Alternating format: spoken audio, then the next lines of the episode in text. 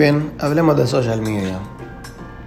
Algo que no es tan ajeno a la realidad y creería que todos hemos escuchado hablar muchas veces de esto. Algunos beneficios que las redes sociales ofrecen en la gestión comercial.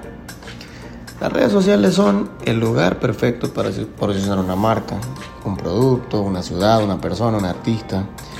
Todos los días millones de personas alrededor del mundo ingresan a diferentes portales sociales a consumir contenido entretenimiento, educación o relaciones. Las redes sociales se han convertido en el lugar virtual más visitado y son la red digital que conecta sin fronteras. Durante los primeros años de Facebook, muchas empresas consideraron que sería solamente una moda pasajera y que en un par de meses o años llegaría a su fin. Hoy en día la gran mayoría de empresas ya comprendieron la importancia de las redes sociales y sobre todo Facebook. Y entonces han creado páginas comerciales que les permiten ofrecer información de sus empresas, productos, horarios, entre otros. En El Salvador, el portal de Facebook muestra la posibilidad de llegar a más de 4 millones de usuarios de diferentes edades que residen dentro del territorio, lo que significa que todas las empresas que ofertan productos o servicios en El Salvador tienen la posibilidad de llegar a estos grandes volúmenes de gente a través de él. Algunas de las aplicaciones más importantes de las redes sociales en el contexto de marketing son, por ejemplo, inteligencia de mercado en general. La mayoría de las empresas utilizan las redes sociales como medio para ofrecer productos que los prospectos pueden analizar y luego decidir si desean o no ser parte de sus comunidades digitales. Pero es importante recordar que, además de ser un sitio para conectar con prospectos, también las redes sociales ofrecen la oportunidad para las empresas desde la perspectiva de la investigación y el desarrollo. Estas se convierten en un canal muy importante para la captación de información, pudiendo validar en tiempo real aquellas situaciones o marcas de productos que provocan reacciones emocionales en estos usuarios a los que queremos llegar o a los que estamos llegando. Pudiendo tener entonces un poco más de claridad sobre qué cosas les encantan, les enojan, les entristecen, entre otros. Los departamentos de marketing pueden analizar esta información para poder proyectar cambios en el comportamiento de consumo o percepciones de los consumidores. De esta manera pueden construir estrategias de marketing dentro de la óptica social o del social media para conectar y mejorar la posición de las empresas en estos mercados en los que compiten. Otra cosa que podemos hacer desde las redes sociales son aumentar las visitas al sitio web. Las redes sociales son uno de los portales con mayor tráfico de personas en el mundo. Como se menciona en apartados anteriores, miles de millones de usuarios se comunican mediante ellas, invirtiendo grandes cantidades de tiempo en su interior para poder aprovechar las magnitudes de personas que ingresan en ellas, es necesario que las empresas consideren dentro de sus planes de marketing las redes sociales como un camino para lograr que más usuarios visiten sus sitios o sus páginas web, sobre todo aquellas que mediante la aplicación de este medio tienen construidas sus tiendas en el mundo digital. Otros elementos que se deben aprovechar son mejorar el branding y posicionamiento de las empresas con diferentes públicos de interés, promocionar productos y servicios a diferentes zonas de un país de forma pagada o gratuita, crear comunidades alrededor de una marca, vincular el seguimiento comercial del sitio web y las redes sociales. Hablaremos también en este, en este audio de los modelos de negocios digitales, entendiendo un modelo de negocios como una estructura, un esqueleto que permite construir un modelo, un plan, la visión de un negocio. Modelo de negocio es una herramienta previa para el plan de negocios. Permite definir con claridad la oferta de mercado. ¿Cómo lo vamos a hacer? ¿A quién se lo vamos a vender? ¿Cómo se va a vender?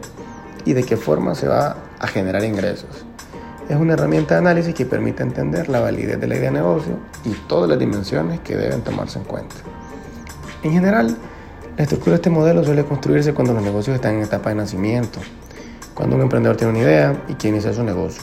Pero los elementos de Canvas, en el lienzo que vamos a trabajar ahora, también pueden ser utilizados para interpretar la forma en que una empresa está construida, no importa si tiene 10 o 500 empleados.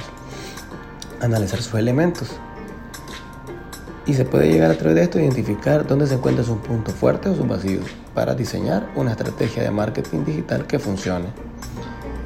Los elementos son propuesta de valor, relaciones con los clientes, canales, fuentes de ingresos, recursos clave, actividades clave, socios clave y estructura de costos. El modelo generalmente es utilizado para filtrar la de negocios, pero en esta ocasión será utilizado para construir los elementos necesarios que una empresa debe considerar para que la estrategia de marketing digital de una tienda pueda funcionar. Elemento número uno, segmento de clientes. Para construir este apartado será necesario definir quién es tu cliente, sus motivaciones, gustos, intereses y todos los elementos vinculados a la segmentación de mercado. En el número 2, propuesta de valor, es necesario considerar cuál es la razón por la cual los clientes te deberían elegir sobre los competidores. ¿Por qué? ¿Por qué la empresa debería ser el líder? ¿Por qué te deberían seguir y no otros? Es tu propuesta de valor. El elemento 3, canales. ¿Cómo se van a vender los productos? ¿Cuál es la estrategia que se ha construido para ser entregados o cuál deberíamos construir? ¿Cómo garantizar que los productos llegarán a las manos de los clientes? ¿Cómo se dan a conocer los productos a los clientes? Elemento 4. Relaciones con los clientes. ¿Cuál es la estrategia que tendrá la empresa o que tiene la empresa para relacionarse con los clientes? ¿Cuál es el formato de atención, el discurso comercial, los espacios en los que se puede lograr una verdadera interacción? Elemento 5. ¿Cuáles serán las fuentes de ingresos. ¿Cómo se va a lograr rentabilizar la propuesta de valor? ¿Cuál es la estructura de costos? ¿Cómo se proyectan los flujos de dinero?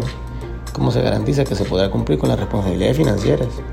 ¿Cuál debe ser la venta mínima para alcanzar puntos de equilibrio y generar utilidades reales a partir de ello? Elemento número 6. ¿Cuáles son las actividades clave? Esto quiere decir que hay que enlistar todas las actividades que construyen la operación de la empresa y que sin estas es imposible que esta marche de forma óptima y efectiva. Por ejemplo, la producción de un producto, el funcionamiento de los delivery, entre otros. Elemento número 7, recursos clave. Para poder iniciar, ¿cuáles son los recursos sin los cuales es imposible que la empresa se desarrolle? Aquellos que son obligatorios para poder darle seguimiento a la propuesta de valor, por ejemplo, maquinaria, marcas, mano de obra, capital de inversión, entre otros.